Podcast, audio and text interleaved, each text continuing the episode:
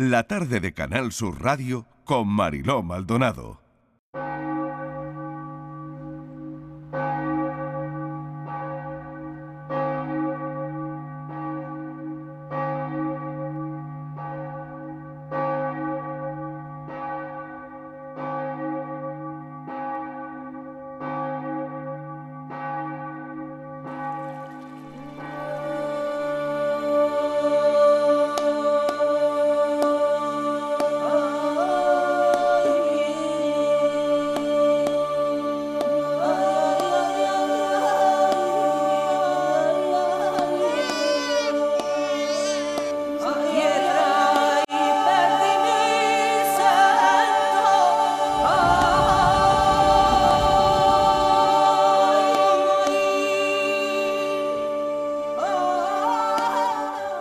De la casa en la que trabajas no quiere que vuelvas.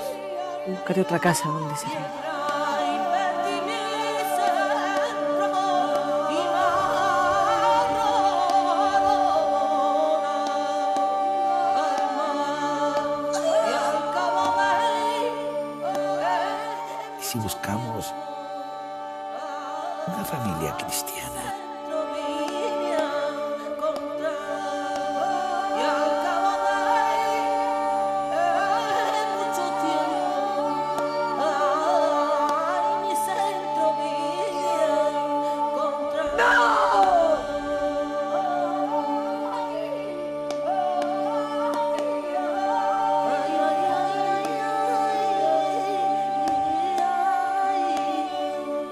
Esto que están escuchando, Caen Piedras del Cielo, dirigido por Rafatal.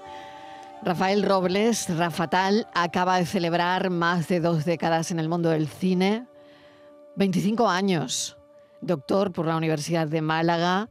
Vamos a hablar de sus musas, de sus películas, de sus documentales. Yo me apunto a esta celebración, Rafatal Felicidades y enhorabuena. Muchas gracias, Mariló. Que me encanta estar contigo aquí. A mí también, muchísimo. Tú lo sabes, me encanta estar con todos los oyentes de De verdad. Oye, ¿cómo lo estás celebrando? 25 años. Pues lo estamos celebrando con muchos detalles, con muchos elementos que, están, digamos, adornando estos 25 años. Primero de todo, celebrándolo con todo el equipo, con toda la gente con la que llevamos trabajando eso que tú dices, más de dos décadas.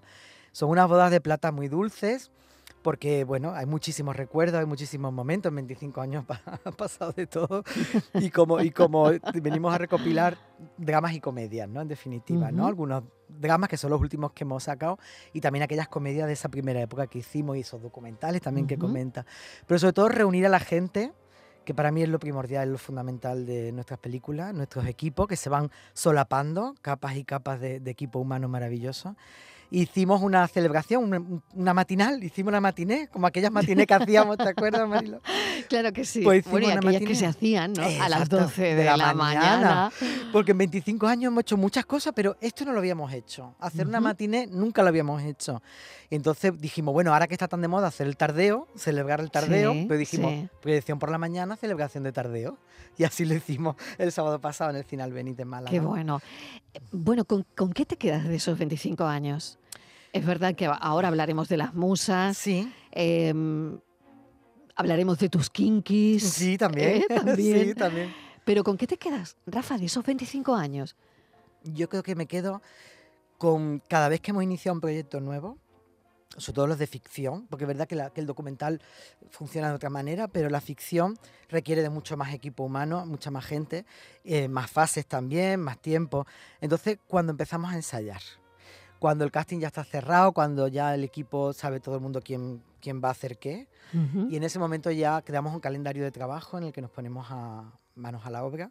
Y esos ensayos donde se pulen muchas cosas, muchas ideas, donde los textos empiezan a tener verdad, empiezan a tener realidad, están en la voz, en el cuerpo y en el alma de esas actrices, de esos actores, con más actrices que actores, tengo que decir. esos momentos para mí son mágicos son mágicos. Y luego mm, a nosotros nos gusta mucho ensayar, con lo cual cuando llegamos al rodaje está todo bastante, bastante mascado. Em, y luego el rodaje es una aventura maravillosa. Un rodaje, una aventura maravillosa. ¿Siempre has querido dedicarte a esto, Rafa? Siempre. Siempre. que O sea, ¿tú qué hacías en el patio del colegio? Es una pregunta Ah, recurrente que le hacemos a todo el mundo que pasa por aquí, porque eh, Sí. precisamente el patio de un colegio sí, eh, dice mucho de la gente, ¿no? claro. ¿Y tú a qué jugabas? ¿Qué hacías? ¿Qué, qué- ¿Cómo vivías eh, a lo que te querías dedicar? Si fue muy pronto o no. Pues mira, ahora que lo dice, curiosamente hace muy poquitos días, el sábado pasado, volví a visitar el patio de mi colegio. Ay, no puede ser. Te lo prometo, en el Niño de Belén, que ya no existe, ahora es un centro cultural maravilloso de Puerto de la Torre que se llama. Rafael Torres León. Y estuvimos en la presentación de una amiga de un libro maravilloso, un poemario, Susana Terol Benítez, que ha hecho versos etéreos. Y me dijo, es en el cole, donde hemos estudiado todo. Entonces fue aquello un viajazo al- a, a esa memoria, a esos recuerdos. Y, y lo recuerdo, y lo recuerdo todo más grande, lo típico, ¿no? Cuando eres pequeño lo ves todo mucho más grande. Cuando lo ves dices, pero si esto era pequeñísimo. pero ahí jugábamos todo. Y Fue muy bonito porque los escalones eran igual, los chinos del suelo también, luego el edificio lo han reformado y demás.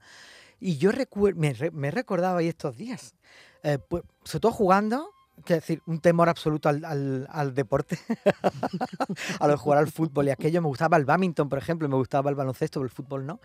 Y me recuerdo ahí con mis compañeras y compañeros de, colegio, que afortunadamente todavía tengo muchos amigos de esa época, em, y ya inventando historias, yo creo. Yo me, quiero recordar en casa de los Teruel, que hablamos también el otro día, esta chica también que te digo, mi amiga Susana, pues creando historias, creamos secuencias, escenas, y con cámaras de vídeo que pillamos y demás, y nos poníamos a recrear historias, incluso a escribir eh, pseudoguiones, que lo que nos parecía aquello que podía ser un guion, y rodarlo y montarlo, montarlo con dos vídeos VHS ahí grabando y montando.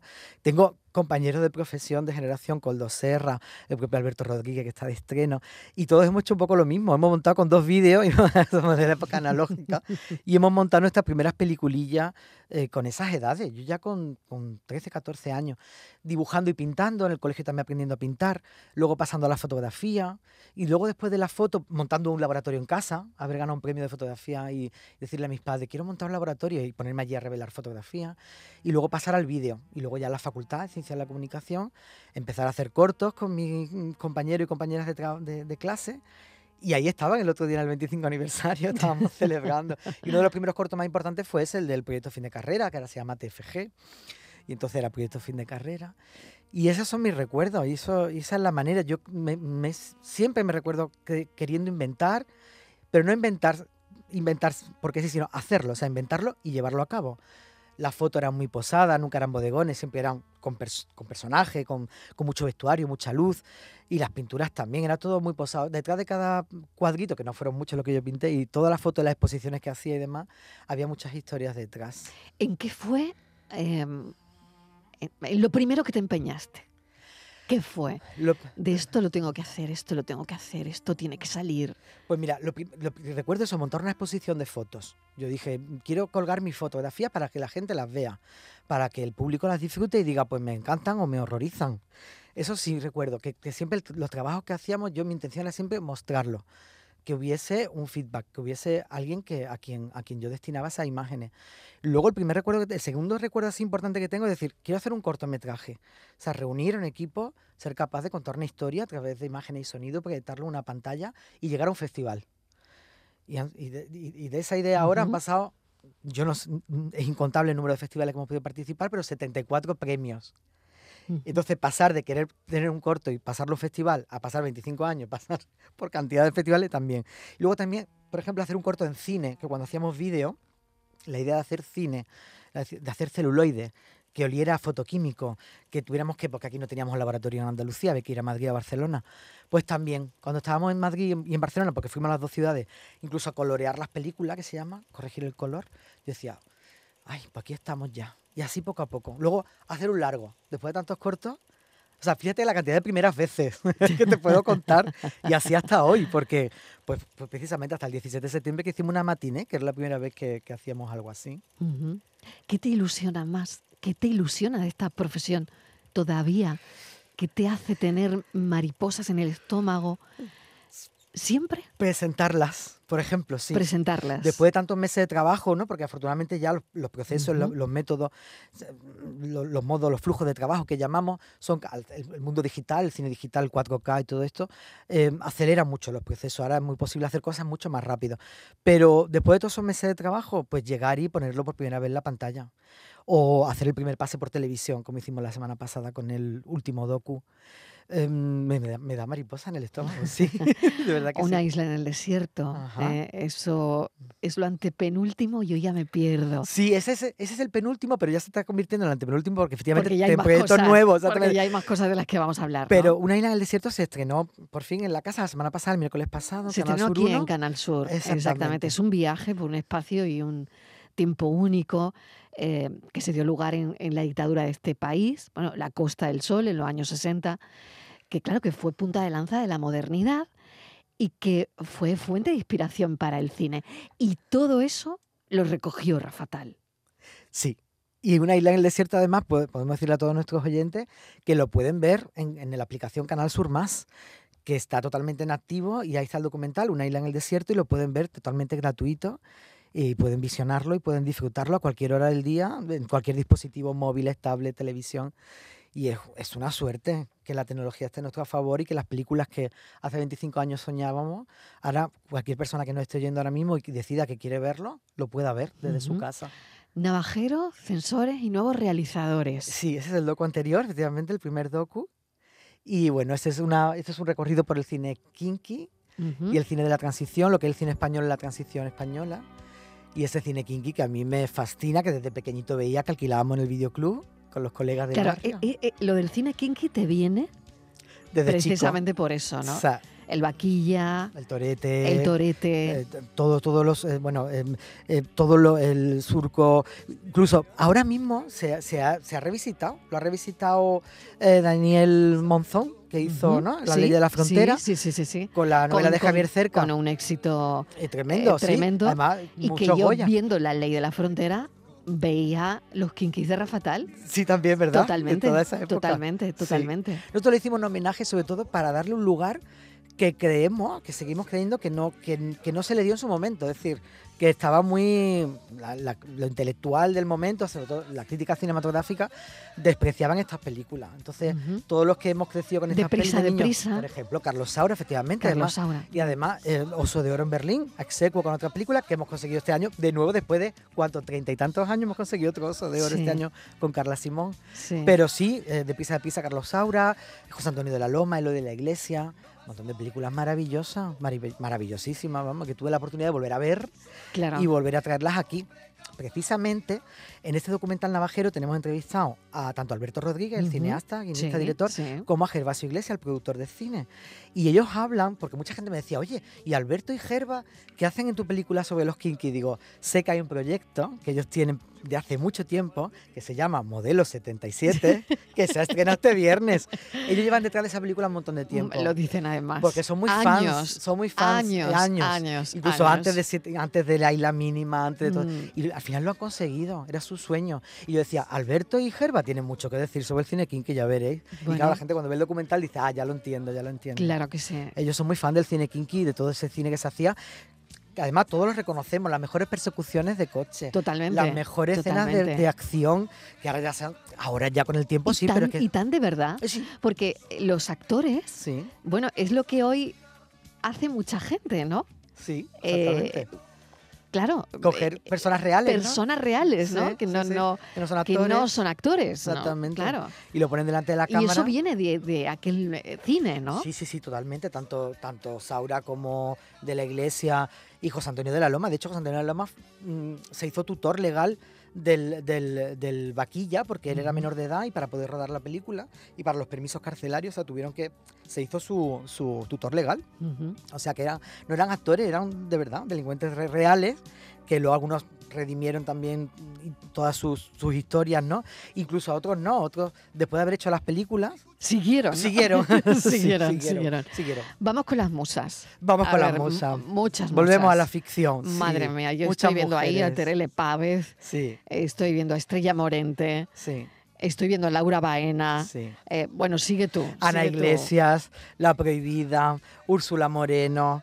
Bueno, ahí tenemos Lucía Alfaro, tenemos Nati Narváez, un montón de gente. Son mujeres que te han acompañado durante todo este recorrido, Sí. durante esos 25 años. Has sido tan fiel. Mira, hoy que estamos hablando de infidelidades, Sí, tú les has sido tan fiel y ellas a ti. sí.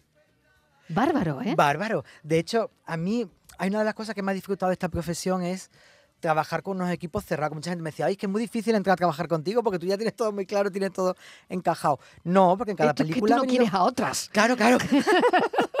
es que yo muero por mis musas. Pero es cierto que en cada película ha entrado gente nueva. Es decir, la propia Úrsula Moreno entró con La vida por encima, que forma parte también del recopilatorio. Antonio Cortés también entró a la- en La Ujú. llave y además Ujú. hizo un papel muy valiente porque se traviste dentro de la película. Es un personaje que- Ujú. que acaba travestido. Em, en fin, hay- cada película tiene siempre un, un componente o una componente nueva. Y, pero claro, a mí es que me gusta mucho trabajar con las veteranas y trabajar con muy a gusto. Muy como que vamos a ensayar y aquello ya es pues una tarde de café con dulcecitos y pastas y tal. Eso, eso- es así como trabajamos nosotros. Y, y eso es muy fácil con la gente de confianza. Y ahora pues, y el- tanto el equipo artístico como el técnico, ¿eh? tanto en el sonido como en la fotografía, como en el montaje. Em, para mí es un disfrute Ujú. un disfrute. Ahora estamos, por ejemplo, en, en sala de edición, estamos montando el nuevo documental, que todo, si sale bien, pues estará sobre el mes de marzo. Háblame del nuevo, de lo nuevo. Claro, Porque presentamos- teníamos que llegar a lo nuevo, ¿eh? Hicimos un adelanto en el Cine Albeni la semana pasada. Tengo que decir, ¿eh? Gracias Cine también. De Málaga. Cine Albéniz de Málaga, Ujú. gracias al auspicio del Festival de Málaga, que lo hicieron muy bien con nosotros, el área de cultura de Diputación de Málaga, School Training también de Escuela de Cine y Sonido y DJ, y el contenedor cultural, donde hicimos la fiesta después. Es decir, ellos fueron los Oye, patronos. eso es muy bonito, lo de la fiesta, ¿eh? Sí. Eh, Lo de la fiesta, es que no puede faltar. Sí, ¿eh? yo le tenía unas ganas a la fiesta, porque después de todo lo que hemos vivido, que no nos podíamos reunir, Claro. que cada estreno, que hemos tenido dos estrenos en pandemia nosotros, Claro. hemos estrenado un documental y un Claro. corto, y no pudimos celebrarlo, Claro. porque teníamos que respetar las medidas de seguridad y demás. Entonces tenía muchas ganas de volver a celebrar. Y que, bueno, pues en ese, en ese pase del cine al Beniz, hicimos, pusimos un adelanto, los primeros ocho minutos, un teaser que se llama, teaser de documental de, de este nuevo proyecto que se llama Transuniversal. Y es un poco, mira, estamos escuchando a la prohibida ahora cantar. em, es un poco, siempre hay una bisagra en el proyecto anterior. Eso que te comentaba que Antonio Cortés hacía un papel muy valiente de, de un chico travestido. eh, para mí, la historia de la lucha trans tiene que ser, tenía que ser contada, o por lo menos contada desde, desde, mi, desde mi punto de vista, de mi óptica, gracias a todos los invitados e invitadas que tenemos en el documental. Hay muchos invitados maravillosos y maravillosas y nos han contado su lucha, su experiencia, porque tenemos a la más veterana de todas las mujeres trans, que al menos yo conozco y yo siempre he idolatrado y que he admirado muchísimo, como es Manolita Chen, de Arcos de la Frontera, que digamos que es la, la trans, la mujer trans más veterana. Y luego tenemos a la niña trans más pequeña, que es la hija de Ángel Calvente, que es Cristina Calvente, que tiene su premio Max Ujú. este año de su obra, Cristina Cris Pequeña Valiente, que es la niña trans, marioneta, por supuesto, de todo ese mundo fantástico de Ángel Calvente, que es, como digo, la niña trans más joven del, del Ujú. documental. Entonces, hay una horquilla entre los ocho años que tiene esta niña trans junto a los ochenta y tantos que dice Manolita, que nunca nos dice exactamente cuántos, y yo que me Yo alegro. creo que nadie lo sabe. Nadie lo ¿eh? sabe, pero ella Que se enorgullece lo ¿eh? de sus ochenta y tantos Claro, y nos enseña claro. las piernas. Dice, mira qué piernas tengo. Pero esa lucha trans que ha pasado en todo esto casi 70 años eh, en este país para que esa ley trans, que será ley, porque yo creo y confío en nuestros gobernantes para que sea ley, porque será ley, como muy tarde el año que viene, para equiparar los derechos de todo el mundo. Todo el mundo tiene derecho a ser reconocido, a tener las mismas oportunidades, a tener los mismos derechos sociales reconocidos, es decir, a todo. Y las personas trans también. Ese recorrido de 70 años es el que hace el documental. Sí, efectivamente, el Transuniversal hace este recorrido sobre la lucha, sobre todo en España y en Andalucía. Pero también tenemos muchos elementos también que cuentan la lucha trans internacional, desde, bueno, desde el Stonewall, ¿no? Desde aquella tirada de piedra de esas barricadas puestas en el bar Stonewall, el pasaje Begoña en Torremolinos también, que sería la bisagra del documental anterior, pero y sobre todo, ¿qué es lo que ahora, qué es el concepto de mm, lo no binario, eh, qué, es, eh, qué es el sexo fluido? Qué es el, eh, pues eso, todos esos conceptos que estos, esta chavalería además de generación Z, que también está invitada al documental, nos cuenta perfectamente, como Samantha Hudson, como pinchadora, es decir, vemos de forma multigeneracional qué es esto de la lucha trans y tanto que tenemos que aprender. Yo mismo, yo el primero. Muchas mujeres y algunos hombres. Es un cartel que tenemos desplegado aquí. y que al final es una recopilación Efectivamente. de todo, bueno, que forma parte de estos 25 años. Exactamente, también, sí. Es un DVD recopilatorio que nosotros hemos querido poner en valor el formato físico, porque yo, bueno, vamos a los centros comerciales y cada vez son más pequeñitas las estanterías donde están los, los DVDs y los discos y tal, los vinilos no, pero sí los CDs y los DVD y los Blu-ray. Y yo pongo en valor el formato físico, me encanta, también tengo películas digital- digitales compradas, pero me encanta tener su carátula, sus pegatinas, su tal. Y este es el DVD como tú has dicho, muchas mujeres, algunos hombres, tres dramas de Rafa Tal, que es el segundo volumen con los tres dramas. Tiene Caen piedras del cielo, La vida por encima y La llave. Y complementa el que hicimos en el décimo aniversario, allá por el año 2007, que llovió bastante, que era con las tres comedias, que era con Manuel el Cinto, con El día de mi boda y Domicilio habitual. Así que con estos dos DVD, que se pueden conseguir ahora, por cierto, mm, lo puedo decir, ¿no? En el mail tresdramas.gmail.com. ujú. En tresdramas.gmail.com le podemos decir a todo el mundo cómo se puede llevar a casa este DVD y estos, recuerdos y, esto, y estas y estas memorias en el corazón que tenemos, pero también en la pantalla. Tres preguntas te tengo que hacer antes Venga, de adelante. irte. Voy a disparar la primera. Venga. ¿Qué te cabrea del mundo? La intolerancia, la falta de respeto, eh, lo que está pasando en Irán ahora mismo me parece terrible. La, la cantidad de mujeres trans que mueren también en muchos países, los delitos de odio, todo eso me, que me cabrea mogollón. Voy a por la segunda. Sí. ¿Cuál es la idea de ti que tú tienes de ti mismo? ¿Qué idea de ti tienes? Avanzar, avanzar, hacia adelante, hacia adelante, siempre, siempre hacia adelante. Aunque hagamos esta parada para esta memoria, pero siempre hacia adelante. Y tercera y última pregunta, ¿qué te sorprende de ti mismo? Los lunes a las 6.45 por la mañana, cuando suena el despertador, que siga teniendo ganas. Venga, para adelante. Eso me sorprende los lunes. Los lunes, ganas, Sí. de, ganas de tirarte de la cama Despertador los lunes. 6.45 y para adelante. Sí, digo, otra. Rafa Tal, mil gracias. A ti, Marilo. 25 años, que bueno, es, es muy poco, ¿no? Sí, 20 años no es nada. 20 Que años decía nada, la decía, decía el bolero, Lo decía exactamente. el bolero, no es nada. Vamos por otros 25. Vamos, Rafa Tal, gracias. A ti, Marilo, a vosotros.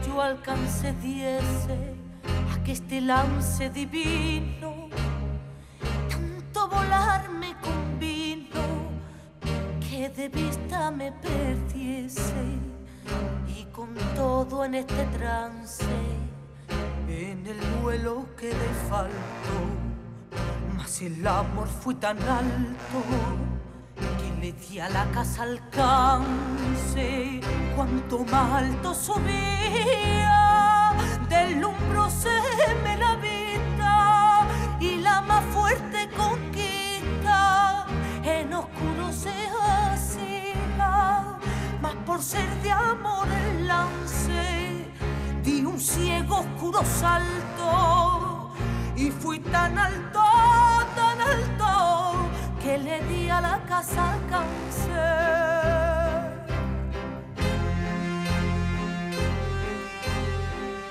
La tarde de Canal Sur Radio Con Mariló Maldonado.